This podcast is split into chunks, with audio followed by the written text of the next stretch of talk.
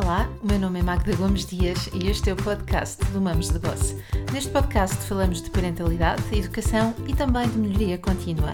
Para além destes temas, teremos convidados e abordaremos assuntos que complementam e nos enriquecem. Prometemos continuar com podcasts que provocam e fazem refletir, curtos e straight to the point.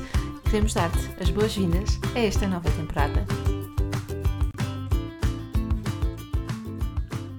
Falar sobre luto é falar de amor e de vida, porque são eles, o amor e a vida, que estão na sua origem. Como diz a Patrícia Ruivo, nós só lutamos por amor. A conversa de hoje foi daquelas tão, tão boas de escutar e tão difíceis de desligar que é impossível que não queiras, no final, partilhar esta conversa que é mesmo uma delícia e é um hino à vida. É a segunda vez que a Patrícia participa no nosso podcast e a verdade é que a forma como nos traz o tema é sempre em formato de poema e até rimou. Desta vez decidimos falar sobre a vida entrelaçada com a morte e eu prometo-te que no final deste podcast só há uma forma de sair daqui. É com muita, muita vontade de te aconteceres à vida. E é isso mesmo que vai acontecer a partir de agora. Vamos a isso?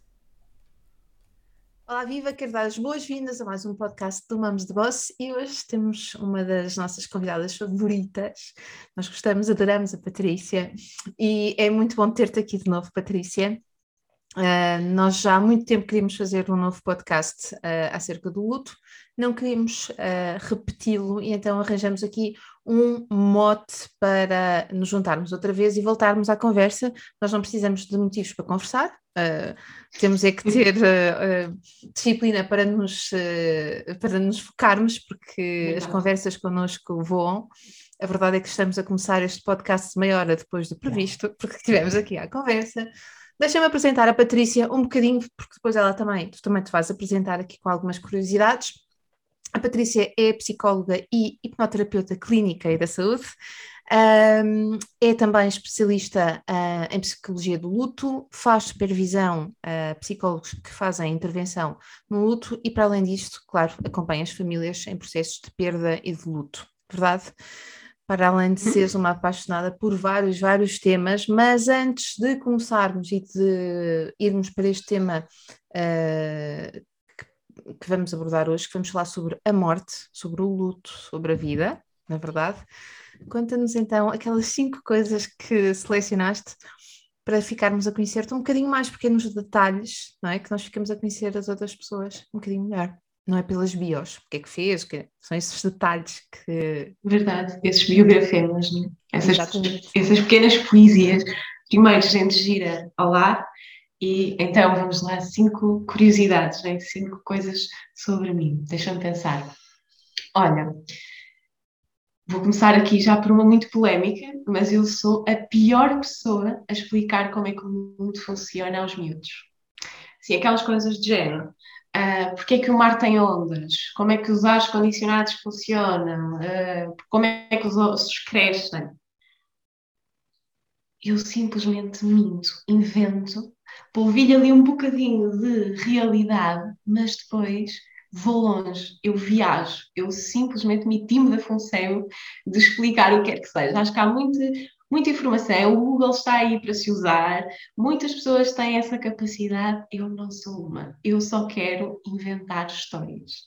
E, portanto, eu faço esse serviço de desinformação muito bem feito e eh, à altura depois os miúdos vão crescendo e vão percebendo, mas continuam a consultar-me para ver o que é que ela vai inventar desta vez. Então eu sou pior Era exatamente pessoa. isso que eu ia dizer, eu aposto que com isso consegues que todos os miúdos queiram, fazer, queiram colocar questões. Claro. Porque a determinada altura eu acho que eles acham que eu sou, que eu acredito mesmo naquilo, sabes? A mentira não cai, não é? O personagem continua. Então eles assim, como é que ela pensa que isto acontece? Então, eu gosto bastante disto. Ah, há pessoas que vão dizer que eu, que eu minto aos miúdos muito bem. Pronto, calúnias. Eu acho que eu sou só a pior pessoa a explicar. Depende do ponto de vista, não é? Depende de como, como faz a coisa. Ok, certo. Claro, claro. Portanto, realismo mágico super apurado. Depois, uh, olha, eu adoro comprar sortidos, pá, desde biscoitos a, a clipes para despejar em cima de uma mesa e organizar por iguais. Adoro. Faz assim, pensar. Sabes aquele, aquele, o início do filme do Fabuloso Destino da Mary Porã, em que se vê a mãe a tirar as coisas da carteira, o pai a, a arrumar a, a, caixa de ferramentas dele, tiram tudo e voltam a organizar. Uhum. Sou eu. Sou eu. Eu adoro perfilar coisas em gavetas, adoro organizar. Sim, eu deveria dizer, eu adoro o caos porque possibilita a ordem, sabes? Eu gosto mesmo de sistemas de organização, seja desde agenda, uh, sei lá, uh, a espaço físico, não é? Eu gosto muito, eu poderia ser uma cuca da vida. uma cuca da vida. Cuca esta uma cuca da vida. Sabemos que vais escutar este podcast. Uh, eu depois deixo o arroba, deixamos o arroba da Cuca aqui para fazer publicidade também. Ok, Cuca, tens aqui uma sócia, um dia se quiseres, Patrícia também. Eu acho, que, eu, eu acho que eu faço isso na minha área, não é? Eu organizo ali ideias, emoções, Sim, narrativas, portanto, de alguma forma está ligado. Uh, então, terceiro, uh, eu gosto de escrever em jejum, acho que escrevo melhor em jejum, de preferência de madrugada e com a persiana baixa, com uma só uma fresquinha de luz até à hora do almoço. Isso é o ideal para mim. Quando não dá, eu simulo. Portanto, visto o pijama e ponho a persiana para baixo e fiz que são quatro da manhã. Não é tão bom, mas é o que dá às vezes. Pois, muitos rituais. Isto são rituais. Sim, sim, sim. Para trabalho escrevo em qualquer hora, mas para escrever as minhas coisas gosto que sejam quatro da manhã e que eu esteja em jejum. Okay. Acho que são mais poéticas. Acho que as pessoas do jejum intermitente vão te entender, porque há, há uma ligação qualquer à clareza da mente com o jejum, assim, uma... E Pronto, o mundo adiante. está em greve, pronto, gosto disso, o mundo está todo a dormir, é como se eu estivesse ali uh, em contracorrente. Depois, uh, deixa-me pensar, já disse uh, os quatro. Sim. Acho. Portanto, disseste não. explicar. Não, quatro, não, três. Não, três. três. Explicar o mundo às crianças, comprar coisas sortidas. Sim. Escrever quatro, então. às quatro da manhã. E agora vamos para a quarta, não é? Ok. Olha, um dos meus filmes favoritos é La Vita Bella. Uhum. E eu fico furiosa quando estou a assistir com alguém e essa pessoa chora. Entendo. Não, não consigo. É um dos respeitos para com o Guido. É respeitar.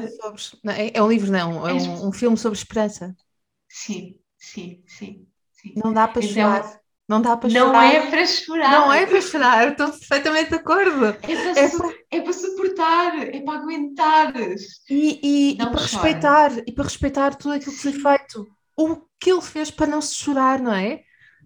O que ele fez para contornar a, a, a, a realidade é muito como uh, um homem em, em, em, busca de sentido, do Viktor Frankl, que me dizem, ah, é um, é um livro horrível, que muito pesado. Eu não acho nada pesado. É um livro sobre um, ehm, como é que se passa por aquilo e se está constantemente a ressignificar a situação e a ver lá ao fundo a vida vai continuar, a vida vai continuar. Isto é um bocadinho de, é, faz parte da minha história, vai ser uma parte da narrativa da minha vida, mas é uma parte dela, uhum. não é a narrativa da minha vida.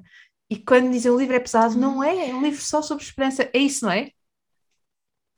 Uhum, sim, tens também o Tudo o que tenho trago comigo, uh, da Herta, e que é como se fosse o Sisto é um homem do, do Levi, mas em poesia, em, em prosa poética. Podes repetir? Não podes não ver beleza ali tudo o que tenho trago comigo. Uh, se, se, não vires ali a poesia, se, se fores para o cru, para o, uh, para o suco, não é para isso. Então é preciso, é macio, tens que ver a maciez ali. E acho que La Vita Bella é a mesma coisa, não é? As temáticas são, são iguais, estamos aqui a falar de temáticas iguais. Não dá para chorar, fico furiosa quando alguém está ao meu lado e chora. O que é que fazes nessas situações? Não falo. Fico... Fico aquela assim, sabes? Não consigo dirigir palavra até escoar aquela, aquela raivinha graúda, não é miúda, é graúda. Sim, sim, é coisa séria. É coisa séria, é coisa séria. Portanto, se chorarem, não me contem, Sim. De, a tua consideração a pessoa? Sim. Ok. Sim. Eu, um dia vamos, vamos fazer um podcast só, só sobre estas coisas nós as duas sabemos. Muito passional, muito visceral, será? Sim, e depois vemos se publicamos ou não. Acho que sim, acho que isso pode ser a, a condição, não é? Acho sim, que, exatamente. Acho que sim, a premissa, acho que sim. Ok, ok. Então a quinto, não é? O último. Quinto. Nos meus livros favoritos há sempre alguém que morre ou já morreu. Uhum. E, uh, ou então os autores que o escreveram atiraram-se para os braços da morte ali à procura de consolo. Curioso. O que é que isso quererá dizer, não é? De... Porquê é que esses se tornam os, livros, os teus livros favoritos? Ou porquê é que nos teus livros favoritos existe sempre essa, ou com frequência, essa característica na história? Esse detalhe, não é uma característica, mas é um detalhe. Uh, ou não, ou é a história em si, não é? Uh, pronto, mas tu é que és a psicóloga, tu é que saberás interpretar. Mas já que estamos a falar sobre isso, e esse é o último ponto, leva-nos aqui logo para a primeira questão que eu tenho para ti, que é, nós temos falado muito sobre morte nos últimos tempos, uhum. e a verdade é que ninguém escapa à vida, não é? Uh, por muito que a gente possa fugir da morte, ela vai, não nos podemos esconder dela, porque ela vai sempre apanhar-nos. Uh, nós no ano passado tivemos muita gente perdeu pessoas na, na, na, sua vida, até por causa da Covid. Nós, em particular, na escola tivemos a perda de uma aluna, não por causa da Covid, mas perdemos uma aluna. E uh, uma aluna é uma amiga e uma mãe, e portanto, é uma pessoa próxima de nós, com a nossa idade.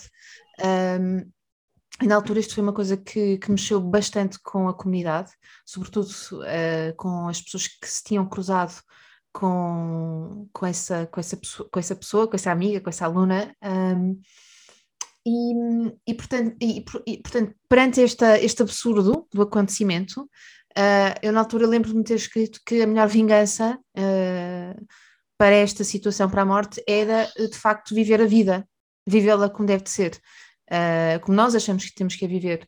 Isto faz-te algum sentido? Ou, ou vamos ficar aqui no fim, morremos todos, a vida não tem, não tem sentido nenhum. Uh, como é que isto é? Como é que se organiza? Tu falavas há bocado da organização, como é que nós organizamos isto, estes pensamentos? Olha, eu não vejo como uma posição, eu não vejo a vida versus a morte. É? Para mim, uh, e tenho até alguns anticorpos contra esse olhar. Uh, mas eu percebo a intenção, é? eu acho que a morte faz parte da vida, e, e, por isso para mim são integradas, são, são unidas, né? são, são fundidas. Uh, mas concordo que saber viver é saber morrer. Uau, e, saber viver é saber morrer. Vou, vou aqui desmontar, não é? Uh, eu acho que quando nós não estamos apaziguados com a nossa finitude, e eu gosto mais do conceito de finitude, que é percebermos que temos um fim, porque uh, a morte é o acontecimento, mas uh, esta noção de que não somos eternos, de que efetivamente temos um prazo de validade, não, é? não sabemos qual é, mas temos um prazo de validade. Uh, nós, quando estamos apaziguados, geralmente não manifestamos este síndrome de António Variações e, um, e nem temos esta urgência de tudo fazer, de ser impulsivos, não é? Este YOLO, não é? Só se vive uma vez, este fomo de eu estou aqui, mas eu podia estar a fazer outra coisa e que é uma ansiedade imensa, não é? É, é uma vivência frenética que parece que estamos efetivamente a viver muito, muito, muito, muito. Mas eu tenho ali uma suspeita se estamos a viver muito, sabes? Nunca me convencem muito estas posturas. Eu fico sempre a pensar ok, estás a viver, mas estás a viver de uma forma autêntica, que é um bocadinho como as nossas imagens de sucesso. Às vezes nós vamos à procura do sucesso que nos vendem, que nos vão dizendo que é, que é por ali, os scripts, aquilo que faz sentido, mas não são os nossos, não adaptámos, não fomos ao alfaiate com os estereótipos, com as imagens e não, não ajustámos ao nosso corpo, à nossa vivência, àquilo que é o nosso bem viver, não é? E, Portanto, esta urgência de tudo viver, uh, para mim, uh, traz muito nas costas, uh, na outra face, medo de morrer. E aí eu pergunto-me sempre: tens, tem medo de morrer? Ok, mas o que é que tem medo quando tem medo de morrer? não é? Porquê que tem tanta pressa? Pressa porquê? E isso geralmente é um sintoma que não se tem essa educação para a finitude, que não se olha à finitude, que se evita esse pensar a finitude e está-se a reagir, não se está a agir, não é? É uma coisa que vem de fora para dentro e não de dentro para fora. E então eu acho que não é sobre uh, ter medo da morte, nós devemos ter pena de morrer, não é? Que é grande chatice, ainda tinha planos, ainda tinha tanta coisa para fazer e isso vamos ter sempre. Nunca, vai, nunca vamos botar os nossos sonhos, nunca vamos uh, fazer tudo aquilo que queríamos, é? as nossas bucket lists vão ficar sempre com coisas por fazer, mas é importante uh, fazermos aquilo que nos faz sentido, não é? termos uma presença plena, uma, uma vida com significado. Uh, eu, eu, costumo colocar isto na metáfora de, dos bolos e das cerejas. Não é? Nós estamos muito preocupados em ir à caça das cerejas mas onde é que tu vais pôr as cerejas se tu não te preocupas com os bolos? E para mim é importante, para mim, Patrícia, é importante, e eu vejo ser importante para os, os pacientes que eu tive na unidade de cuidados paliativos, os pacientes que eu, que eu vou cruzando, né? Uh, é muito importante teres os bolos, o teu dia a dia estar alinhado contigo, com as tuas relações terem significado, uh, o teu trabalho ser um sacro ofício e não um sacrifício, uh, teres aqui significados pessoais nas tuas vivências. E eu acho que esse propósito, esse pensar o legado, esse ter uma noção dos ciclos do tempo, não é? que é, estamos sempre tão apressados, mas os nossos filhos ficam no máximo 20 anos connosco. E desses 20 anos há fases. E os, claro que os avós uh, muito os netos ali naqueles primeiros anos. Claro, porque é o ciclo que eles têm de tempo ali com eles mais próximo. E quando nós vamos entendendo estes ciclos, também vamos priorizando, sabendo aquilo em que devemos investir. O, o Jung tem uh, aqui um conceito que eu gosto muito, que é a ideia que nós temos dois partos na vida. E o primeiro é quando nascemos. E a partir dali, a nossa uh, a nossa conduta vai ser guiada pelo medo da vida. Que é isto, é a busca de segurança. E depois há um segundo parto, que é o momento em que nós percebemos que vamos morrer. E no caso, quando vocês perderam essa colega, essa aluna, essa amiga, uh, vocês perceberam ali, pela proximidade da história, não é? pela proximidade de se poderem espelhar ali naquele contexto familiar e perceber se fosse comigo e se fosse aqui em casa, não é? Quando nós temos isto, esta percepção de que nós podemos morrer, não é? nós somos mortais, nós passamos a viver então com medo da morte. E este medo da morte não nos faz procurar a segurança, mas faz-nos procurar o significado. Então é um despertar. Tal e é qual, tal e qual. Tal e qual. É, é a partir dali que se começa a dar uh, alguma intencionalidade aos nossos dias, não é? Uhum. Eu, eu, eu, enquanto tu estavas a, a, falar, eu fui buscar aqui uma frase de um. Tenho um amigo meu que uh, coloca volta e meia uma fotografia no, no, Instagram e depois, com muita frequência, coloca uma frase do Ben Harper. E, e, e a frase é tão simples, tão simples, tão simples, mas é tão cheia de significado. E eu estava a ouvir-te falar e lembrei-me dela, que diz: a frase diz assim: certifica-te que a riqueza que procuras é a riqueza que precisas. Uhum. Muito sentido, uh, faz muito sentido. Não é? Uh, se, se, calhar aquilo que nós vamos à procura não é bem aquilo que eu preciso, é do outro. E esta clareza é que nos vai trazer talvez esse, esse significado, não é? Esse. Uh, eu, há, um, há, umas semanas eu escrevi que uh, não quer dizer que eu sinta sempre isto, mas na altura em que eu escrevi, ou na fase em que escrevi, e estou nessa fase, mas dizia se eu tivesse que morrer hoje, era só uma chatice. Uh, ficava frustrada porque não ia ter feito as coisas que eu queria, todas as coisas. Mas em termos de alinhamento, nesta fase eu estou muito, muito alinhada com aquilo que eu quero. Uh, mas isso é um compromisso todos os dias, não só de verificar, mas também de não me deixar uh, de, desviar do caminho. Uhum é, não é em linha reta sempre, sempre, sempre, mas é ir por ali, não é? Posso fazer um pequeno desvio e voltar, uh, ou ver a rota outra vez. Se é, olha, já, já passei por aqui tantas vezes, agora quero ir a um lugar novo. Uh, mas acho que isto está, uh, vai sempre acontecendo. Deixa-me pegar aqui na, nas fases e nos ciclos da vida para te fazer uma pergunta um, que, que eu ouvi um, uma vez uh, e que se calhar, não sei se faz sentido ou não, para ti, para mim fez-me algum sentido, talvez não em todos os processos, mas dizem que o processo de luto dura um ano, ou normalmente pode durar um ano, e significa que uh, passa-se por todos os ciclos, por todas as estações do ano, por todos os aniversários outra vez, por todos os encontros de família, por todas a... E temos que passar por esses momentos todos para, uh, sem essa pessoa, ou sem, uh, seja ela, esteja ela em vida ou não, eu estou a pensar, por exemplo, o, o, um divórcio pode ser um processo de luto, não é? Uh, um, passarmos por todos esses episódios sem a pessoa para depois voltarmos a construir uma nova narrativa, porque já passamos. Uh, isto faz algum sentido? Não faz? As rotinas salvam? Não salvam? Uh, dão sentido? Organizar é, o pensamento. Essa ideia do, do ano, não é? Parece aquela outra ideia das fases do luto que já desmontei aqui com, contigo, mas que um, mas parece aquela ideia de vamos atravessar, não é? É estar com o íris que é meio cinzento e depois vamos encontrar o pote de dor. Não, não é por aí. Não existe esse tempo. Um, o luto vai durar o tempo de cada um. E aqui estamos, até vou meter aqui o erro de dizer o luto na, fa na fase mais angustiante. Claro.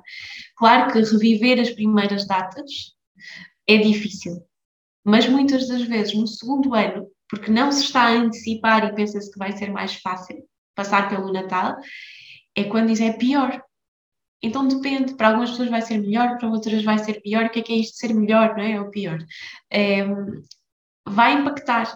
Portanto, o aniversário vai impactar, o Natal vai impactar, todas as celebrações que nós fazíamos, vai sempre impactar a ausência. São sempre momentos difíceis ou, ou que pelo menos têm ali um confronto com a ausência mas não tem tempo, não é? Nós dizíamos ainda agora, não é? Que os nossos sonhos, as nossas uh, vontades nunca se esgotam. Nesse, retomando ou repuxando aqui para aqui, uh, nós muitas vezes temos aquilo, ah, eu queria só dizer as últimas palavras. As últimas palavras também não, se, não esgotam, vão sempre existir outras que queríamos ter dito, e, e os nossos mortos também não se esgotam, não é? Nós vamos ter que os chorar, vamos ter que os lembrar, vamos ter que, que nos reconectar com eles, vamos ter que ressignificar muitas vezes ao longo do caminho. Uh, a boa notícia é que o amor também não esgota e, portanto, vamos nos reconectando também de outras formas. Isso sim é importante. Mas eu gosto dessa ideia das estações. Acho que elas não são bonitinhas, uh, são mais desarranjadas e às vezes sobrepõem-se, é? como se fosse uma árvore que pudesse dividir-se em duas e, e, ter ali várias estações a acontecer em simultâneo. Eu acho que os nossos lutos são inverno, sim, porque muitas vezes ficamos despidos e esse é, é algo que costuma acontecer no início, mas também acontece outras vezes. E não precisa de acontecer no início, lá está, é desarranjada. Mas o inverno, esse ficar despido, sim, há naturalmente que atravessar o outono precisamos desapegar de sonhos, desapegar de projetos, desapegar de objetos, não é? Há várias coisas que vamos ter que desapegar, não é? São os lutos, os mini lutos dentro do, do grande luto, não é? O luto nunca é um só, divide-se em depois muitos lutos e vai existir primaveras, não vão existir coisas que vão florescer novas se nós dermos esse espaço e essa possibilidade, mesmo os ressignificados, as reconexões, não é? voltar a vincular com a pessoa, é uma primavera. E depois há o verão, não é? que vamos provar frutos doces, já houve o sol, portanto os morangos já vêm doces, não são aqueles morangos de chuva. Portanto, vai haver um tempo em que, se nós permitirmos, se nós também fizermos por isso, não é? Esse, ou treinarmos esse olhar também para, para a celebração, claro que vão existir frutos doces. Então, eu diria mais que é, sobre as rotinas, não é? que é um pêndulo, o luto. Então, nós vamos ter que reconstruir os nossos sonhos, as nossas rotinas, sim. Vamos ter que ajustar a um mundo sem a pessoa, sim. Mas depois também temos o outro lado, que é elaborar o luto. Então vamos sempre andar entre um e outro. E experimentar as novas rotinas é essencial. Não é definir, Nós estamos a, a, perceber como é que vamos ser, a nossa vida fica ali, seja no divórcio, seja por morte, aquilo, o nosso futuro é como se tivesse passado uma borracha, não é? Isto já não vai acontecer, isto não vai acontecer, isto não vai acontecer. Então nós precisamos de ter, fazer esboços, é pegar no carvão e ir fazendo. E vamos apagar, vamos corrigir, e depois vai haver a altura em que passamos marcador e colorimos e, passamos a aguarela ou o que seja. Mas é preciso ter essa flexibilidade, não é? Uh, esse, esse segredo de ser flex no mundo flix. Eu acho que isso é muito importante. Eu gostei muito de uma, de uma frase que tu disseste que é treinar o olhar para celebrar. Uhum. Treinar o olhar, porque é disso que se trata, é querer fazer. Então eu vou treinar, não é? Vou, vou me permitir, vou-me lembrar de celebrar. Uh, é um treino, é, muito bonito isso, mesmo muito bonito. Patrícia, deixa-me te dizer aqui uma coisa, que 54% das pessoas que uh, seguem o Mamos de Boss têm entre 35 e 44 anos. São idades em que, uh, e eu não sei se vou dar aqui uma notícia má a quem ainda não se apercebeu disto, mas são idades em que, se nós fizermos as contas, eu não sei se nós vamos ter outro tanto pela frente, não é? Uh, eu não sei se eu vou ter. Uh, eu vou fazer 44 daqui a uma semana ou duas. É aquela altura em que eu bato na madeira? Não.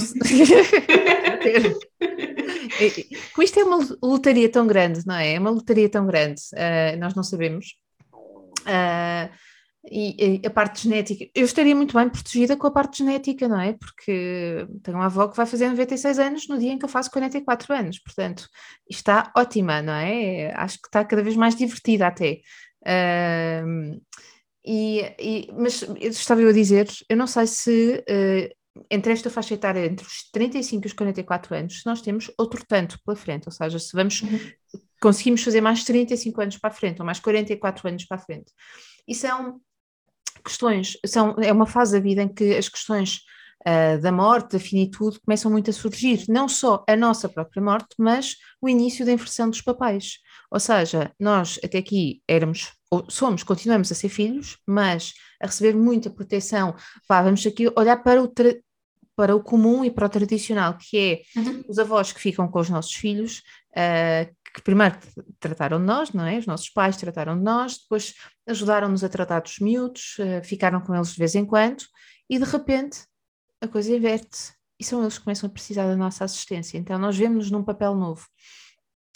Um, Muitas vezes nestas alturas também, isto é curioso que ainda há bocadinho uh, eu estava a ler acerca disto, uh, que é por volta dos 40, 50 anos também que uh, surge o divórcio.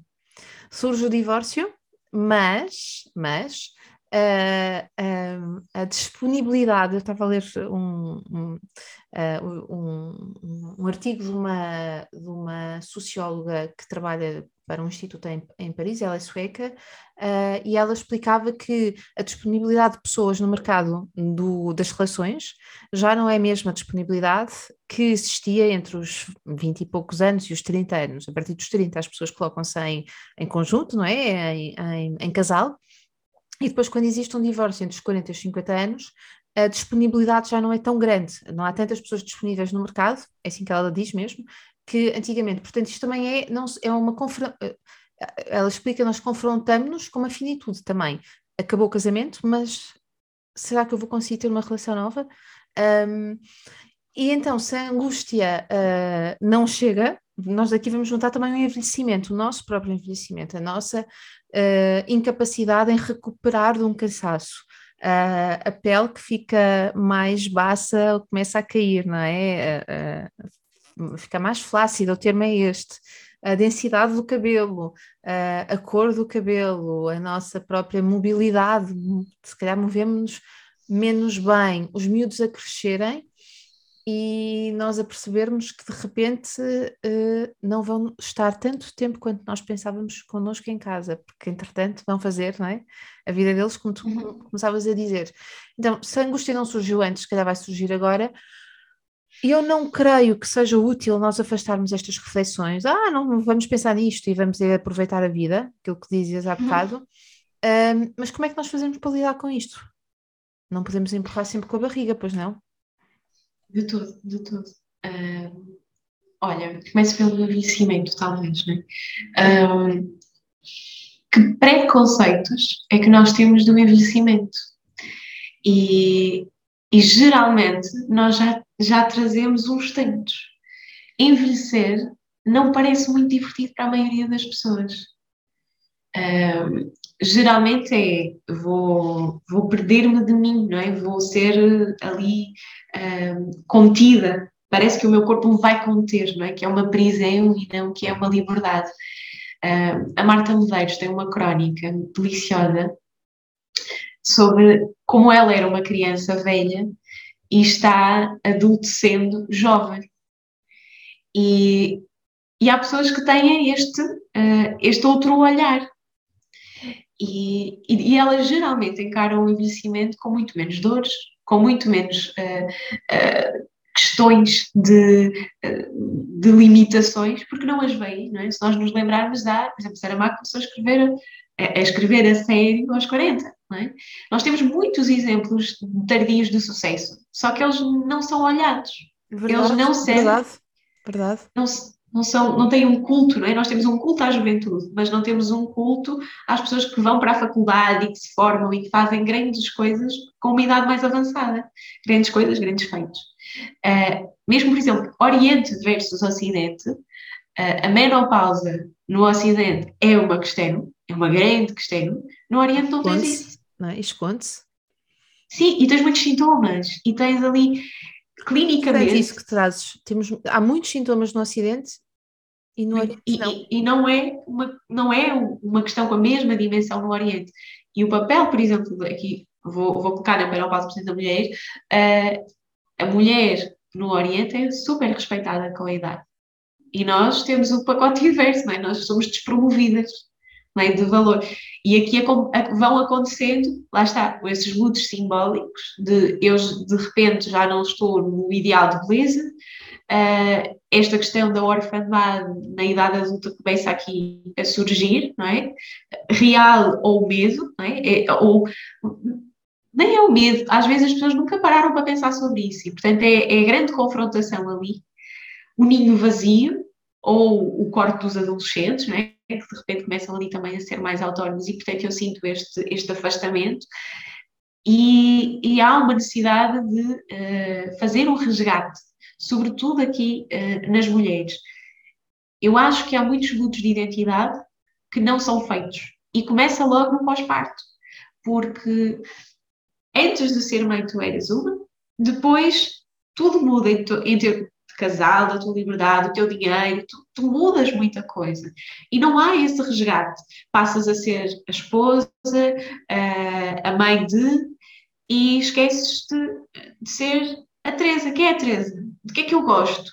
E de repente já não sabes de que é que tu gostas, porque a tua playlist já está com ali músicas misturadas uh, do, do relacionamento não é? e, do, e dos miúdos, e, e depois é aquilo que tu vais vendo na internet, e portanto tu nem sabes muito bem se é de ti ou de quem vem. É? Já está tudo misturado, parece que perdes a, a, tua voz e esse resgate, essa, tu falavas há bocado da, da necessidade de revisão, para sabermos se estamos alinhados, e é exatamente isso, essa revisão e esse reencontro. Nós até vamos ao osteopata anualmente e pomos todas alinhadas, mas esquecemos de fazer isto por dentro. E, e, isto vem de trás. Imagina tantos anos em que só quando o filho sai de casa, ou quando existe este vínculo, ou quando existe ali um acontecimento uh, real de morte, é que tu paras e pensas: eu não sei do que, é que tu, do que é que eu gosto, eu não sei o que é que é de fazer ao meu tempo, eu não sei quem sou. E é assustador estes lutos de identidade que não precisam de ser uh, divisores de água, é? são muitas vezes porque nós não fazemos ao longo do tempo, mas é, é, é preciso irmos entendendo este processo de matrioscas que nós vamos sendo. Sim, e, e deixa-me uh, colocar uh, este ponto aqui. Não tem de ser uh, sempre um luto, pergunto eu. não, tô, não, não estou bem a perguntar, estou aqui mais ou menos a afirmar. Ou seja, estou, tu estavas a falar, uh, a partir do momento em que nós nos tornamos mães, de repente percebemos que a nossa playlist já tem ali uma grande mistura entre uh, músicas infantis, músicas do nosso companheiro, companheira, mais as nossas músicas que nós não sabemos, hum, até se, se continuamos a gostar delas, ponto número um, mas ao mesmo tempo eu, eu vejo uh, também esta possibilidade que é eu de repente assumi como meu aquilo que é do outro. Uhum. Não num registro negativo, mas num registro de também me apaixonei por isso. Uhum. Uh, e então, uh, não sei se isto faz sentido ou não, uh, não tem que ser necessariamente um luto, mas pode ser um nascimento ou tem que haver sempre um luto? Olha, eu uso o, o círculo a comunicar-me precisamente por isso. Okay. Tu, tu, nunca sabes onde é que é o início e o fim, não é? Alfa e ômega o tempo todo. Mas é importante existir Uh, tal como nós abraçamos, nós também precisamos despedir, nós também precisamos de, de, entender o que é que é do outro, o que é que é meu, o que é que eu abraço do outro, o que é que se transforma como eu, em, em eu, é? em parte de mim. É, é, um bocadinho. Nós não nos vemos como obra em progresso, geralmente, nós vemos como obra finalizada. E isto é um, um é uma prisão entre nós, dentro de nós. Não sei se tu viste o filme Encanto, uh, de animação mas existem imensos uh, lutos simbólicos no filme. E uma das personagens, se não estou em lápis, é a Luísa, que é forte. E agora, de repente, se eu errei, estão imensos pais a corrigir. mas pronto. Uh, então, a personagem forte, não é? Ela deixa de ter força a determinada altura, deixa de conseguir aguentar tudo. E não sabe quem é. Uh, porque ela só pode ser forte. Se ela ser, sem ser forte, não é ela.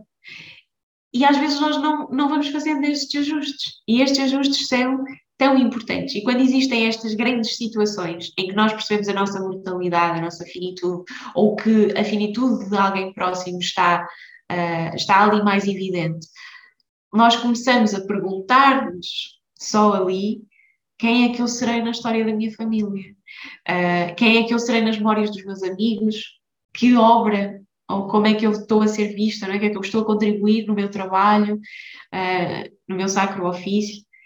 E a, a grande dor é que, na maioria dos contextos onde nós gostaríamos de aparecer com filtros bonitos e ser as nossas melhores versões, nós estamos exaustas, cansadas de, de ser essa melhor versão em todo lugar e, portanto, somos a nossa pior versão muitas das vezes. E, portanto, percebemos que não dedicámos ou que não estivemos presentes tanto para a nossa família, que não estamos a fazer as coisas com alma, não é? Que aparecemos muitas vezes ali fragmentadas e isso é o que dói, não é? Isso é o que uh, é, é, essa sensação que eu me perdi de mim e que tenho saudades de mim e eu já não sei onde é que eu vou buscar o mim, onde é que eu vou buscar-me. E o que é que se faz nessas alturas, Patrícia? Terapia. Yeah. Terapia. Ok. Hum, Deixa-me só aqui deixar uma nota muito importante. Uh, há alturas uh, em que os livros de autodesenvolvimento, uh, os sites, os blogs, as pessoas que eu gosto de ler e que me fazem bem, não são a solução naquele momento. Naquele momento a solução é a terapia. Isto é preciso sublinhar. São complemento, não tem nada de mal. Exatamente, são complementos. são complementos. Eu estou a sublinhar isto porquê? porque hum, nas últimas semanas, curiosamente, eu não sei se isto te acontece, por acaso isto é uma coisa que nunca trocamos as duas, que é, uh, há fases em que nós encontramos histórias, eu encontro histórias uh, aqui, depois a mesma história no atendimento a seguir, uh, a mesma história com uma aluna uh, que está a passar por uma determinada situação. Então são histórias repetidas e parece que de repente ali naquela fase, naquelas duas semanas, eu estou a repetir a mesma coisa às mesmas pessoas. Um, e, e, uma das coisas que eu andei a repetir há pouco tempo foi chega de livros de autoajuda, chega de grupos de uh, entreajuda. Neste momento é preciso fazer uma pausa a isso, desligar isso, colocar de lado e só fazer uma coisa, terapia. Então, um, por vezes, quando nós. Uh, e aquilo que eu fui percebendo na, na, na, vida dessas pessoas é que elas estavam. Começaram um processo de primeiro identificar, ok, não sei muito bem quem é que eu sou agora, Uh, E curiosamente, muitas delas estavam ou num processo de início de divórcio ou já estavam, já, já estavam divorciadas, uh, ou de ruptura de relação, o que seja, um, e estavam, uh, iniciaram a, a uma, um, um, encontro, não é? quiseram voltar a encontrar-se, a definirem-se, porque houve ali um processo de ruptura, e não estavam a conseguir fazê-lo sozinhas, e já estavam há muito tempo naquilo.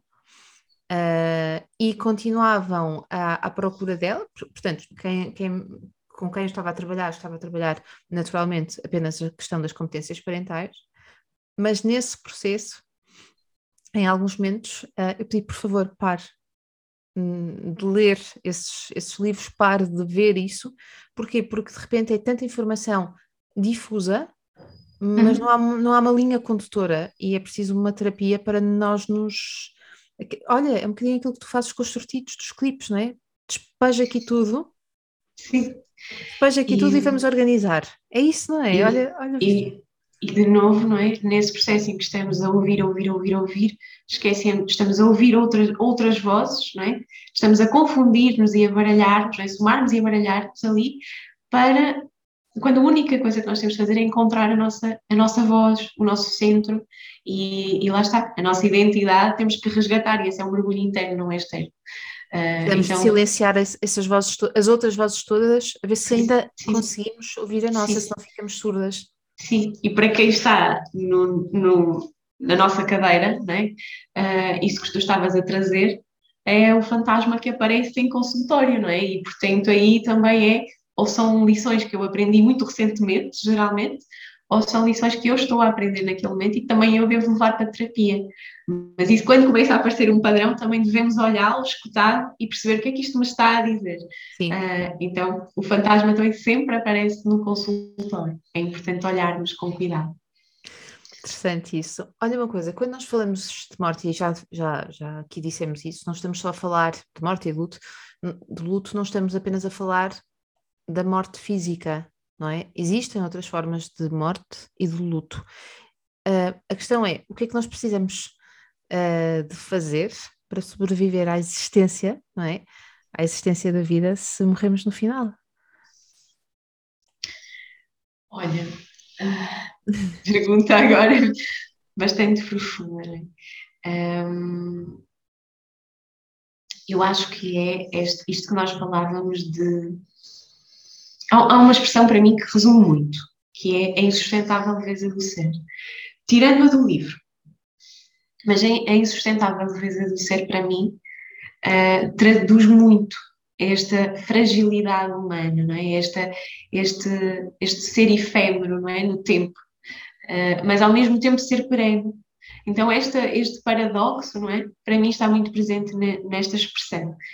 Uh, e eu acho que vamos começar aqui, ah, de uma forma um bocadinho mais pragmática, que é, sim, existem lutos diferentes, não é? Existem aqui estes lutos que são concretos e outros que são simbólicos. Um, e, e, aqui, quando estamos a falar, já falámos aqui dos de morte, mas já falámos aqui dos de, uh, dos de divórcio, por exemplo, que são lutos mais simbólicos. Podem ser visíveis, como por exemplo, ou, ou, ou perceptíveis. Visíveis, por exemplo, a doença, uma amputação, uh, perceptíveis no, caso de, uma, de, um, de um divórcio, de uma imigração, mas depois há lutos invisíveis, como este aqui uh, da maternidade que já falámos e que tem vários lutos dentro. Uh, aqui as fases do casal também, é? porque vão passando aqui por diferentes fases e, e os vários lutos de identidade que também vamos tendo ao longo do, do, do, tempo. As mortes também podem ser diferentes, podem ser esperadas ou não esperadas, violentas, provocadas. Uh, eu gosto também de incluir aqui as mortes macacas, são aquelas mesmo muito idiotas, que, que parecem alguém que se engasgou, alguém como, não é? Que, que parece uma piada de mau gosto. E depois, esta questão que tu trazias mais profunda aqui para remate, um, ehm, esta insustentável leveza do ser, para mim, como é que se combate isto?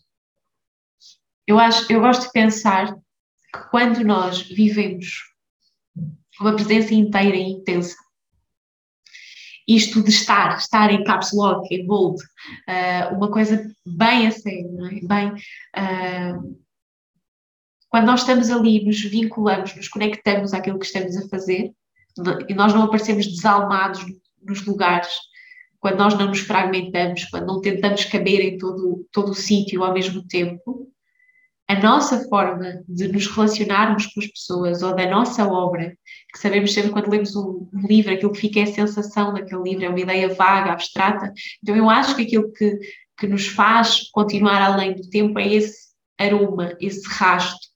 E isso só se consegue com, com pessoas intensas, como os profundos. Né? Tens que estar ali, tem que ser algo que seja tão sólido, tão denso, tão intenso, que consiga prolongar-se. Eu acho que é isso. Qualquer coisa que tu produzas, uh, no, como obra, como legado, qualquer coisa que seja uh, sobre o vínculo, tem que ser muito presente, muito inteiro, para poder, no final, ser esse rasto. Porque as pessoas não vão lembrar dos detalhes, as pessoas vão lembrar da sensação que tinham contigo. Sem dúvida. Então, é, é aqui, aqui, aqui um ponto, eu não sei se Uh, eu não sei se isto é assim, se não é, é mas uh, eu estava a ouvir falar e estava-me a perguntar se eu consigo ser assim em todas as relações e em todos os momentos. Eu acho que não, são os mais importantes, só com os mais importantes. É, é, é a história da, da, raposa do príncipezinho, não é? Nós somos responsáveis por quem cativamos e não dá para cativar o mundo e prestar-lhe a mesma atenção. Acho que aquilo que podemos fazer, uh, uma forma compensatória, é uh, com cada pessoa que nós falamos, estar ali. Isso já ajuda, já vai, já faz com que nós, quando eu estou a falar contigo aqui, eu só estou a falar contigo aqui, o meu telemóvel está pousado ali, o, as notificações estão desligadas, eu estou mesmo a falar contigo. Uh, se eu estiver a falar com outra pessoa, eu vou falar com aquela pessoa. Ainda que depois aquilo que nós fazemos com o nosso tempo é? vai ser distribuído para aquelas pessoas que são especiais, para aqueles projetos que são especiais, e, e por isso é, é importante uh, não querer fazer tudo ao mesmo tempo, não é? Fazer sim tudo aquilo que queremos, mas em cada fase, em cada momento, para poder dedicar a atenção, fazer poder ser. É. é. É, é, é, um bocadinho aquele fear of missing out, não é?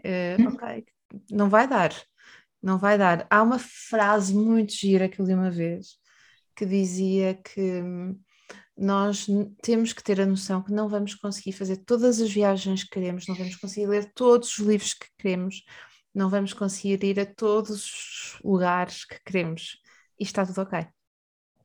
Ter uhum. essa noção não vai. Uh, olha, nós estamos aqui a chegar ao final da nossa, da nossa conversa. Deixa-me colocar-te aqui uma questão já que é para falar de morte, vamos falar uh, a sério sobre ela. E hum, há uma médica de, de medicina paliativa uh, que se chama Catherine Mannix, que escreveu um livro que se chama With the End in Mind, Dying, Death and Wisdom in Age of Denial, ou seja, um, com a mente, com, desculpem, com a morte em mente, não é? Uh, morrer a morte e um, a sabedoria numa idade em que tudo se nega, na, na, na, fase da negação. E ela fala da importância de prepararmos e falarmos sobre os nossos desejos em relação ao processo da nossa morte, ou seja, uh, falarmos com advogados, falarmos com a nossa família, falarmos com as pessoas uh, que são mais importantes uh, e dizer: olha, se eu tiver um acidente e for desta para melhor, assim de repente, eu gostava que no meu funeral fizessem isto, isto e isto. E gostava que fosse este procedimento. Ou, se eu tiver um acidente e ficar muito mal, uh, gostava que a partir desta altura tomassem esta decisão. Não prolongassem isto, ou não que prolongassem, o que seja. Uh, e uh, um, eu imagino que ninguém queira ter ninguém a falar sobre este assunto. Não é? Agora, acho, acho desconfortável, muito sinceramente, que alguém chegasse, não muito sinceramente, não é verdade, porque eu, eu olho para estas questões como necessárias, mas pronto, eh, mas isto é a minha opinião, quero ouvir a tua. Uh, será, que, será que isto não é assim um bocadinho mórbido, chegar ao pé do outro e dizer, olha, uh, caso isto aconteça, eu quero que seja assim, assim, assim, ou na verdade, será que isto não liberta? O que é que eu quero dizer com liberta? Se eu sei aquilo que aquela outra pessoa quer, talvez seja muito mais fácil decidir, porque eu não vou decidir uhum. sozinha.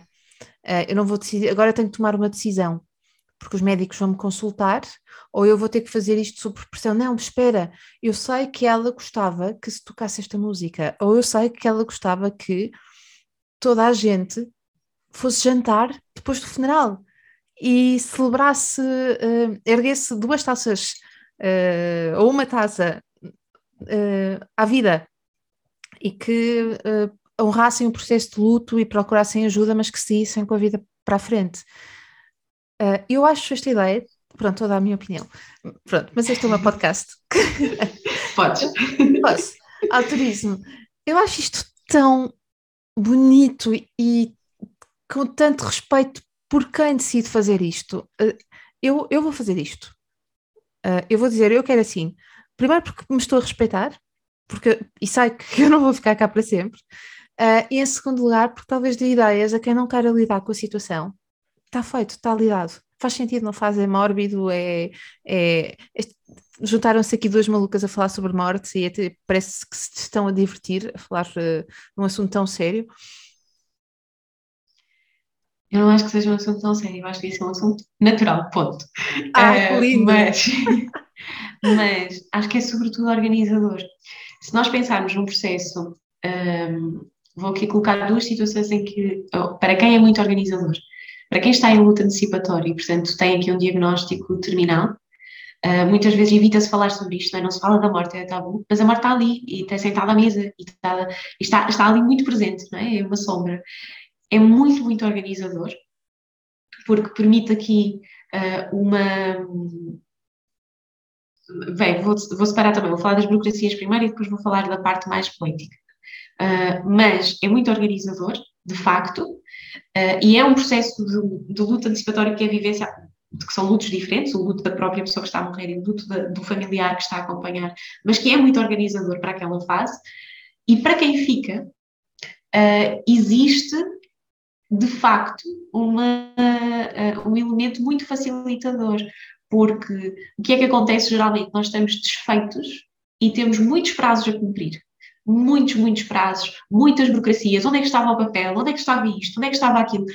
É, o luto já tem aqui como sintoma a desorganização. Então, ainda ter um ambiente desorganizado ao redor, uh, ter que escolher e, quer, e agora vou cremar ou vou, ou vou para a campa da família e vai para que família? Vai para a minha, não é? somos casados e é, fica aqui, vai para a terra, mas eu não vou à terra. É tanta decisão, mas tanta pequena decisão que é absolutamente esgotante. Portanto, podemos não falar uh, de todos os detalhes, mas podemos ter uma pastinha em casa, cada um com a sua, com todos os documentos, com tudo aquilo que eu quero, que sejam as minhas vontades ali expressas, e dizer esta é a minha pasta. Depois, claro que há coisas como cuidados de saúde, uh, ali o funeral, que eu posso ir manifestando ao longo do tempo, e sim, são conversas que uh, não deveriam ser temidas, deveriam ser naturalizadas. Claro que nós não sabemos logo, mas temos que ir pensando explorando e partilhando e para algumas pessoas é indiferente e elas vão dizer façam o que quiserem, porque o funeral é para os vivos, os rituais são para os vivos e, portanto, é indiferente.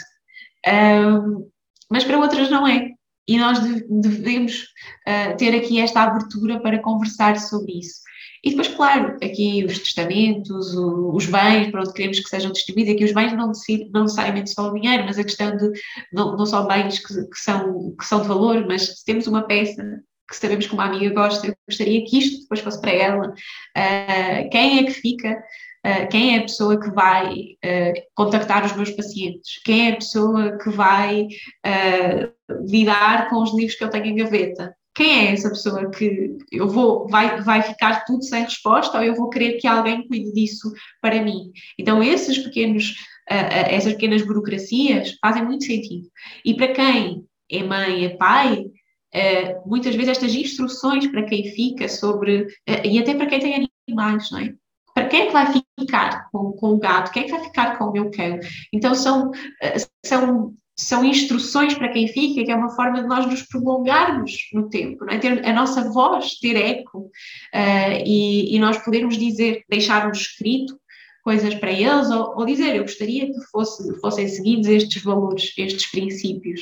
Isso é muito organizador, porque as pessoas que ficam vão, muitas vezes perguntam será que eu estou a fazer como ela gostaria? Será que eu estou a fazer uh, como ele desejaria? Será que eu estou a falhar para como?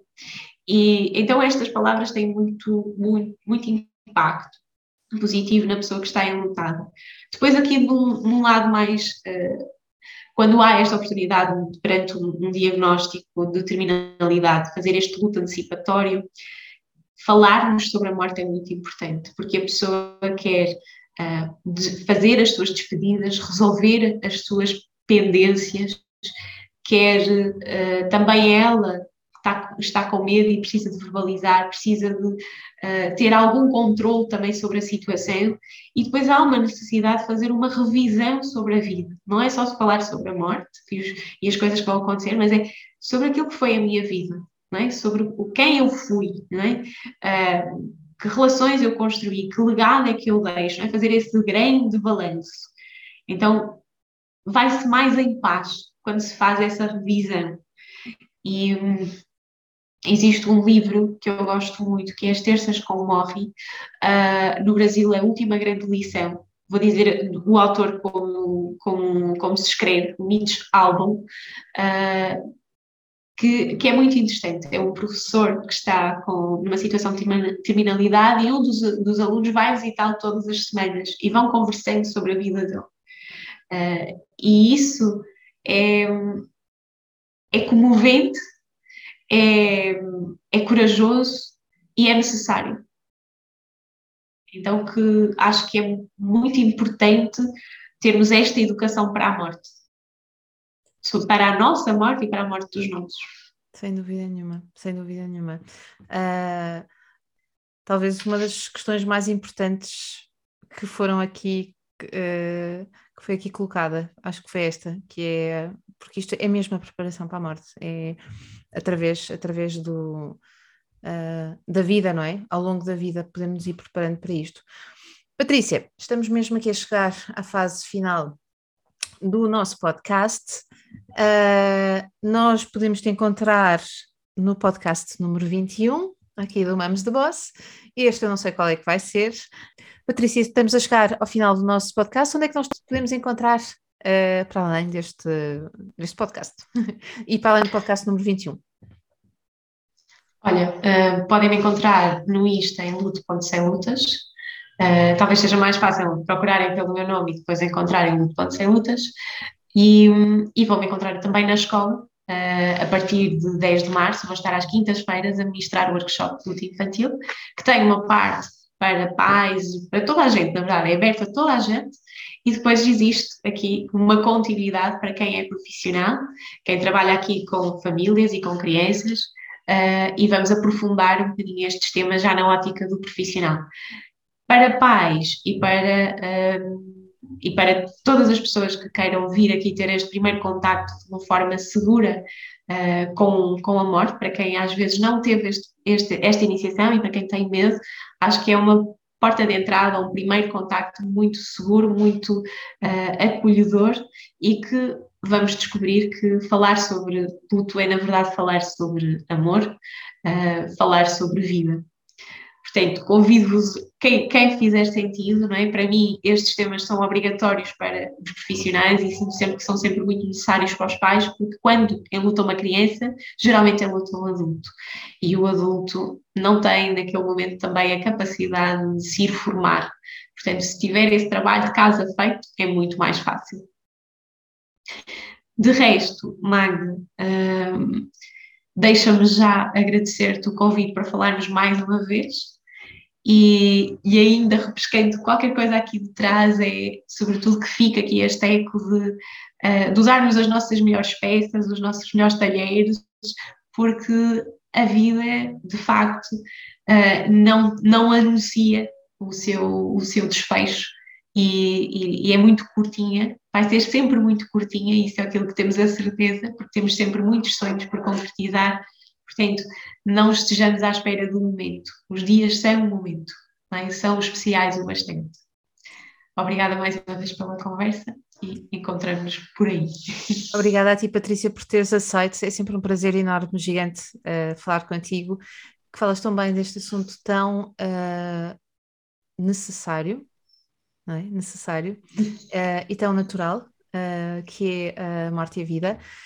Um, para mais informações, já agora aproveito, para mais informações acerca do workshop, inscrições e conteúdos e por aí fora, parentalidadepositiva.com, no separador das formações, tem lá toda, toda a informação, também nos podem contactar através do secretaria.parentalidadepositiva.com e um, Obrigada mais uma vez, Patrícia. Espero que tenham gostado deste podcast. Eu, como sempre, adoro ficar à conversa com a Patrícia. É o que eu vou fazer a partir de agora, porque vou encerrar este podcast e vamos continuar a conversar em off.